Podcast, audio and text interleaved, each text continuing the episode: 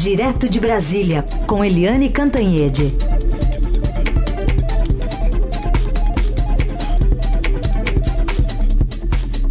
Eliane, acho que deve ter gente se assanhando aí em Brasília com esse PIB ou não? Um, umzinho, tá bom? Bom dia. bom dia, Heisen. Bom dia, Carolina. Bom ouvintes. dia.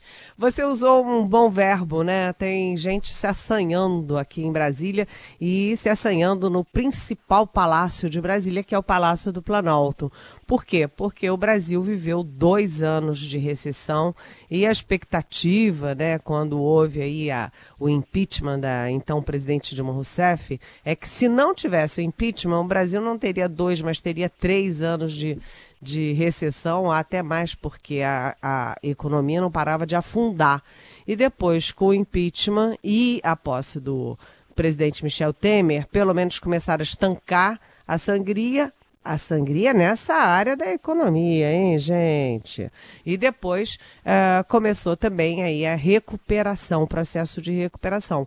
O Palácio Planalto já esperava desde ontem aí um PIB de 1,1, né? É pequenininho, né? Bem uhum. pequenininho, uma recuperaçãozinha, mas lá estavam soltando fogos, porque é melhor ter um positivo do que ter qualquer coisa negativa. E, além disso, continua crescendo a perspectiva de crescimento para 2018, que é o ano chave, decisivo, não só das eleições, mas da, do próprio governo Michel Temer. A expectativa era de crescimento de mais de 3% em 2018, agora eles já estão trabalhando com 3,5% de crescimento esse ano. Então, o Palácio do Planalto acha que isso é super importante nesse, nessa arrancada do Temer para recuperar popularidade, para recuperar credibilidade e ter a chance de fechar o seu governo com uma nota positiva. É, aí a gente lembra que Uh, tudo bem, né? A recuperação é, da economia, os indicadores estão todos indo muito bem, juros, inflação, mas o emprego continua patinando. E eu, como eu sempre falo aqui na nossa Rádio Eldorado, o emprego é o indicador mais político da economia. Né? Pode ir tudo muito bonitinho, mas se não tiver emprego, popularidade de presidente dificilmente cresce. É. Aliás, outro assunto que é, a gente trata hoje aqui é sobre o presidente Michel Temer, que acaba capitalizando toda essa questão, essa ascensão da economia, apesar do emprego patinando. Ele hoje vai se reunir com governadores e presidentes de poderes para tratar de segurança. Ele tá que tá, e Jungmann também tá. É, os dois estão que estão. Estão que estão. Estão que estão. O, o Jugman ontem teve um dia intensíssimo, né? Foi lá na. Começou com a ida a presidente do Supremo e do CNJ, Conselho Nacional de Justiça, Carmen Lúcia. É, foi na Câmara, foi no Senado, deu entrevista coletiva, falou dos planos dele, né? De, de criar mais mil vagas de policiais federais tanto policiais federais quanto policiais rodoviários federais, botar gente na fronteira. Ele está mil por hora, com carta branca e, e aproveitando bem essa carta branca. E o presidente Michel Temer, que jogou tudo nessa intervenção no Rio de Janeiro, no combate à violência, ele também tá que tá, como você disse, e hoje reúne governadores eh, no Palácio do Planalto. Governadores eu não sei quantos vêm ainda, porque é aquela história, convidam-se todos, mas na última hora nem todos aparecem, né? Então, vamos ver. Isso vai ser um dado importante, porque a gente sempre fala que o Temer está ah, uh, tentando né, criar o Rio de Janeiro, no Rio de Janeiro, um laboratório. O próprio general Braga Neto, que é o interventor do Rio, já usou essa expressão, um laboratório para combate nacional à criminalidade. Então, a participação dos estados, dos governadores, é super importante, mas o governo federal também tem que dar a sua contraparte, que é a grana, né? Ontem o Jungmann falou que a previsão é de, de que o orçamento do Ministério da Segurança vai ser de 2,7 bilhões de reais, mas esse dinheiro não é um dinheiro novo. É um dinheiro que ele apenas migra junto com ele, junto com o próprio Ministério da Segurança, do Ministério da Justiça. Ou seja, tira da Justiça e leva para o novo Ministério. 2,7 bilhões, mas se os outros estados entrarem nisso também, essa conta aumenta. Quem vai também participar dessa reunião no Palácio Planalto são os presidentes de poderes, né? Por exemplo, a própria Carmen Lúcia, que ontem prometeu ao, ao Junkman entregar ele, é, abrir para ele todo o, o cadastro de presos no Brasil, porque toda aquela, uh, todo o o aí a levantamento de número de presos no Brasil é todo muito precário, né? E a Carmen Lúcia está fazendo um cadastramento todo muito mais científico, com uma plataforma é, mais confiável, dados do, dos tribunais regionais, tribunais é, federais de, de justiça, e ela abriu tudo isso para o Ministério da Segurança, para eles poderem ter mais controle sobre os presos. Periga o crime organizado saber mais com mais precisão quantos presos tem do que as nossas autoridades. Viu? Mas a Eliane Cantanhete está aqui com a gente, direto de Brasília. A gente traz mais notícias aqui desta quinta-feira para a Eliane comentar também. Bom, Eliane, agora há pouco o ministro da Fazenda, Henrique Meirelles, concedeu uma entrevista ao vivo, aqui exclusiva ao jornal Eldorado. Vamos ouvir um trecho aqui é, em que ele respondeu a pergunta aqui sobre a possibilidade de ser candidato à presidência da República. Eu vou perguntar uma pergunta talvez para um economista, de uma escala de 0 a 10, qual a chance de você ser candidato? Olha, eu acho difícil fazer esse tipo de previsão, porque eu não estou pensando nisso agora. Eu agora estou pensando na economia, estou pensando na, de todos os projetos em andamento e etc. Dentro de 30 dias eu vou parar, pensar e tomar aí essa decisão com calma, sem, sem gastar meu tempo com isso agora. É, Meirelles... Desculpa. Não diga. Não, Meirelles que, que, que também comentou a declaração do ex-presidente, que a gente até comentou ontem aqui no quadro, é, na última terça-feira, o ex-presidente Fernando Henrique Cardoso, lá no Fórum do Estadão, disse que os candidatos associados apenas às pautas econômicas não vão ganhar a eleição. Né? A gente vai ouvir esse trechinho também da resposta do Meirelles a essa provocação de FHC. Que a única importância do mercado não é exatamente votos do mercado. O importante é que no momento em que o mercado está caminhando bem do ponto de vista econômico, não político, isso significa que o país está crescendo, que os mercados estão se valorizando, mas significa que a, os, as empresas estão crescendo, o que significa também que estão contratando, significa também que estão gerando emprego, portanto, significa que está produzindo mais, que o PIB está crescendo e que a inflação caiu e a partir daí tudo funciona bem. Ô Eliane, bom, ele falou que não sabe ainda se é candidato, mas só para te situar aqui, ele falou que está se preparando, que a economia está indo muito bem, que ele vai adotar esse discurso, que ele consegue falar com o trabalhador, com o nordestino, com o pessoal do norte, do, do chão sudeste, de fábrica, né? chão de fábrica que ele falou, falou que ele é, é que ele é bem humorado, que tem que ter bom humor mesmo, enfim, mais candidato que isso, eu não sei se pode ser, viu? Pois é, imagina se ele dissesse que era candidato. ele não é candidato, mas ele gosta até do chão de fábrica, Isso, né? É. E ele é muito simpático, né? É. Tem um carisma imenso. Ele não. Esse contato com a população, né? Olha, eu fico pensando o seguinte, Carolina, o Heisen fica implicando e botando o Meirelles como candidato. Todo dia pergunta sobre o Meirelles candidato. E o Meirelles, coitadinho, não está nem pensando nisso. Não, não. Entendeu? É, é, curioso porque o Meirelles, eu já disse, né? Ele só saiu do Banco Boston e voltou para o Brasil porque ele tem ideia fixa de ser presidente do Brasil. Ele só pensa nisso. Não é que ele esteja pensando agora. Ele tem 10 anos que ele pensa de manhã, de tarde, de noite, de madrugada e sonha né, em ser presidente da República. Agora, ele dizer isso significa apenas uma coisa: hum. que ele sabe que se ele passar a sensação de que está deixando o governo para lá, a economia para lá, os trabalhos obrigatórios da Fazenda para lá, para cuidar de política, isso vai reverter exatamente contra a candidatura dele. Pois é. Aliás, eu perguntei aqui para ele se era verdade essa história de que ele faz imitações, né? E ele confirmou, viu? Ele gosta de imitar, mas ele não, não quis dar palhinha aqui, não. Diz que ele imita um ex-presidente aí, né, Eliane? Ah! imita, dizem que imita muito bem. E você sabe que o, o, o Meirelles, com aquela cara dele assim, fechadão e tal, ele canta música sertaneja. Ele é um cantor de, é de... música sertaneja. Ele sabe? é de Goiás, né? Ele é de Goiás, Mentira. ele canta música sertaneja e dizem que canta muito bem, com maior maior bom humor, com o maior jeitão. Eu, qualquer dia, eu vou convidar vocês para ir lá na casa dele para ver esse Opa. show, né? Eu Vamos lá? É e a gente leva um gravador, inclusive. Tem que levar.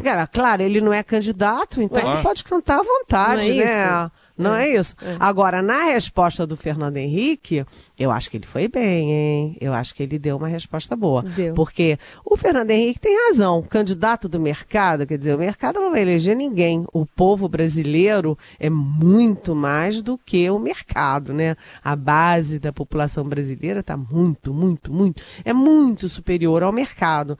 Mas é claro que você conduzir bem a economia significa que tem um reflexo direto sobre os cidadãos, as cidadãs, sobre o próprio país. Então, eu acho que a resposta dele, no caso da economia, no caso do Fernando Henrique, foi uma boa resposta, de candidato. De candidato.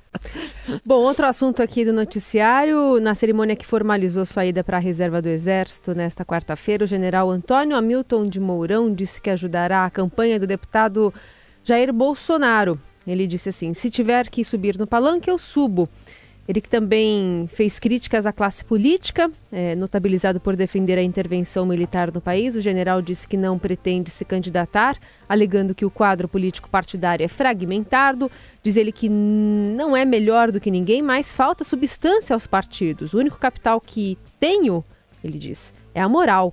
E a estrutura hoje mostra a fragilidade do regime que vivemos. Ele afirmou, porém, que é candidato para presidir o clube militar. Ele ainda se põe crítico à intervenção federal no Rio de Janeiro, diz que é uma intervenção meia sola, Eliane.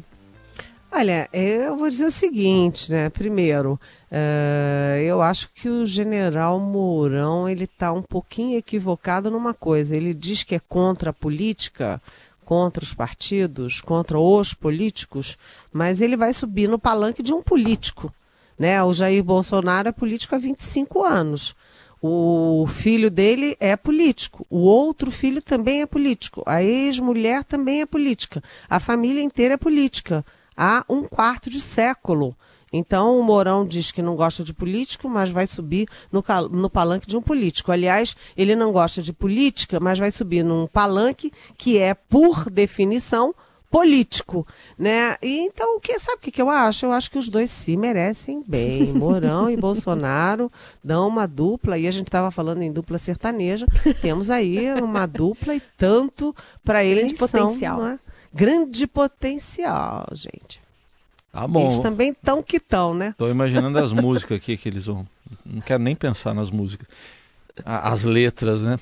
Ô, Eliane, é, entrevista aqui do ex-presidente Lula, né, publicada hoje pela Folha de São Paulo, ele está dizendo que vai lutar até o fim, né, o ex-presidente Lula, mantendo aquele discurso que a gente já tem acompanhado. É, o ex-presidente Lula, que é, é, não tem falado muito com a imprensa, ele tem ficado muito quieto. Ele deu uma entrevista hoje para o jornal Folha de São Paulo, dizendo o seguinte: olha, eu não vou me matar né? Eu vou, eu não vou nem me matar, nem sair do Brasil, nem fugir do Brasil. Eu vou ficar e vou lutar até o fim. E ele, o mais curioso da entrevista que eu achei é, é, um, é que ele é, trata todo esse processo do Janot e do Joesley Batista contra o presidente Michel Temer como golpe. Diz que o Rodrigo Janot, que era o procurador-geral, o Joesley Batista, que era amigão do Lula, hein? era super amigão. O Joesley Batista, empresa JBS, JF, enfim, ficaram bilionários no governo do Lula. O Lula é que abriu as burras do BNDES para fazer da, da, da JIF a maior empresa é, de, de produção de carne in natura do mundo, né? Mas o, isso foi curioso, porque o Lula foi contra o Janot, contra o, o Joesley, dizendo que houve aí um golpe, uma tentativa de golpe, e ele disse, pois é, e o Temer resistiu. Não sei quanto isso custou, mas ele conseguiu derrubar aquilo. Ele falou é, com entusiasmo uh, do, daí da guerra do, do presidente Michel Temer para derrubar as duas denúncias da Procuradoria-Geral da República e para se manter no cargo. Ou seja, é, ele luta e o Temer lutou, na opinião dele, né? Agora, eu achei, eu achei isso muito interessante. Agora, ele, o tempo inteiro, o Lula estava muito armado para não deixar brecha para defender aí ou lançar um plano B para a candidatura dele, dele próprio, Lula. E ele deu uma estocada no Ciro Gomes. Ele diz que tem muita gente que não quer a candidatura dele porque se ele não for para o segundo turno, melhora a chance de todo mundo. E ele disse: Pois é, deve ser o caso do Ciro Gomes. Então, olha, o Ciro Gomes dá, mas também leva, né? é. Bom, vamos começar agora a colocar os ouvintes nessa conversa. Os ouvintes não estão muito animados para gravar agora perguntas é, pela mensagem de voz no WhatsApp. A gente convoca, inclusive, você a participar aqui da programação da, da, do Jornal Eldorado, mandando a sua mensagem pelo WhatsApp 994811777. Mas a gente tem muitas perguntas que chegaram aqui no mensagem de texto. Uma delas, assinada pelo Joaquim Madri, ele fala aqui, como leitor e ouvinte, e ele tem essa dúvida. Como o prefeito Dória, eh, sendo candidato ao governo do estado, no caso de derrota, ele poderá reassumir o cargo de prefeito? A, é, é, ele, tem essa, ela, ele tem essa dúvida que no final das contas acaba servindo como uma resposta para muita gente que também pode ter essa, essa movimentação política, especialmente aqui na cidade de São Paulo, né? Pois é, foi uma boa pergunta, viu, Joaquim? Muito obrigada, bom dia, bem-vindo sempre aqui à, à, nossa Rádio Eldorado. Uh, na verdade, não pode, porque quando você é, se desincompatibiliza de um cargo executivo para concorrer a outro cargo, é, você renuncia né? Então, na verdade, o processo é de renúncia e renúncia não tem volta. Não dá para você é, suspender o mandato, né? pedir uma licença do mandato para voltar depois. Se o prefeito João Dória for candidato ao governo de São Paulo, como tudo indica que será, né? Está praticamente é, certo, apesar das negociações de última hora, o prefeito João Dória sai da prefeitura e não volta ganhando ou perdendo o governo. Aliás, isso, essa questão de sair da prefeitura, é uma complicação aí em São Paulo, né? José Serra perdeu muito muito apoio porque saiu da prefeitura para concorrer. A Marta Suplicy, é, prefeita, saía ou não saía. É sempre essa discussão. O prefeito de São Paulo, ele põe o pé na prefeitura no primeiro dia e no segundo, é, já como Henrique Meirelles, ele não está pensando em governo de São Paulo nenhum, entendeu? Não está sonhando, mas já está articulando o governo de São Paulo. Se o Dória sair, saiu, renunciou, não volta. Então tá bem esclarecido aí, né? Tem que decidir bem. É quem, quem for vice do Dória sempre acho que vai ter uma expectativa, viu? É suspeita minha aqui. seja, seja, qual for o cargo, eu não sei. Eu tô achando só. O, o, o Eliane, tem um ouvinte aí nosso, Roberto Donizete, que é. Tá, ele, ele disse que ele até gostaria de ter perguntado isso, se pudesse, ao, ao ministro Henrique Meirelles, né? Se fosse aprovada hoje, cheia de concessões como está, a reforma da Previdência seria realmente o suficiente para salvar a Previdência? Pois ele diz o seguinte: até onde sabemos, ela não atingirá as gordas aposentadorias e os pomposos benefícios concedidos antes da sua aprovação, e sendo assim, os cofres da Previdência continuariam expostos a desfalques. Está dizendo aqui o Roberto Donizete a pergunta que ele faz para você. Bom dia, Roberto Donizete. Olha, é aquela história, né? É melhor alguma coisa do que nenhuma coisa, né? Então, a reforma da Previdência, mesmo tendo sido desidratada, é, ela era melhor de qualquer forma. Era melhor ter aprovado alguma coisa e realmente não aprovar nada é realmente muito grave. Você vê que o Brasil é, já foi rebaixado, aí já teve a nota rebaixada pela agência FIT e a gente fica dizendo, ah, essas agências não entendem nada, ah, que chateação, vem lá de não sei aonde é, mandar na gente, mas não é, não funciona assim não, porque essas agências elas sinalizam, elas são pesquisadas, elas servem como consultoria para os grandes investidores.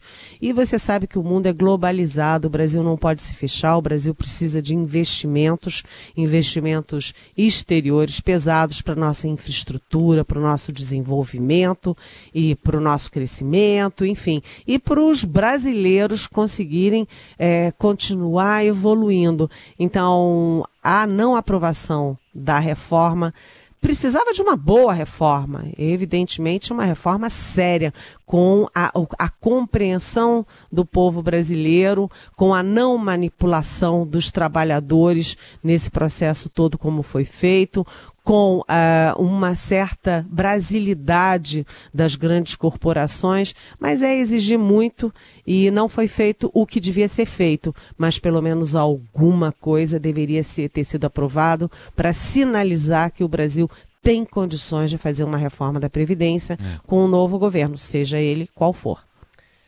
Bom, uma outra notícia de hoje, aliás, aqui da coluna do Estadão, dá conta de que, por, para ser nomeado adido lá da PF em Roma, Fernando Segovia terá ele mesmo de revogar uma instrução normativa que o proíbe de ocupar o cargo. O artigo 20 lá do inciso 8 da norma 86 estabelece entre os requisitos não ter exercido a função é, né, nos últimos três anos anteriores à indicação. Então, Segovia ocupou a função lá na África do Sul até 2017, ou seja, só poderia assumir nova adidância em 2020. Eu gostei do adidância. Bonito, né? Adidância é bonito, né? É bonito. Abundância. É, boa. Abundância. Então ele vai ter que mexer os pauzinhos para ele mesmo assumir um cargo que não estava esperando, né? Que ele ia sair tão rápido o Fernando Obreve, lá da Diretoria-Geral da Polícia Federal, né, Eliane? Pois é, mas ele vai ter que ser rapidinho mesmo. Ser... Agora ele vai ter brevíssimo, porque o outro já está assumindo, já está participando das reuniões, já foi ontem lá no Supremo, junto com o Jugman, visitar a Carmen Lúcia. Então o Galouro já está, na prática, diretor-geral. Já imaginou o breve virar brevíssimo aí mudar isso? Eu acho vai ter que ser Fernando hein? Opresto. Não é isso? Exatamente. É.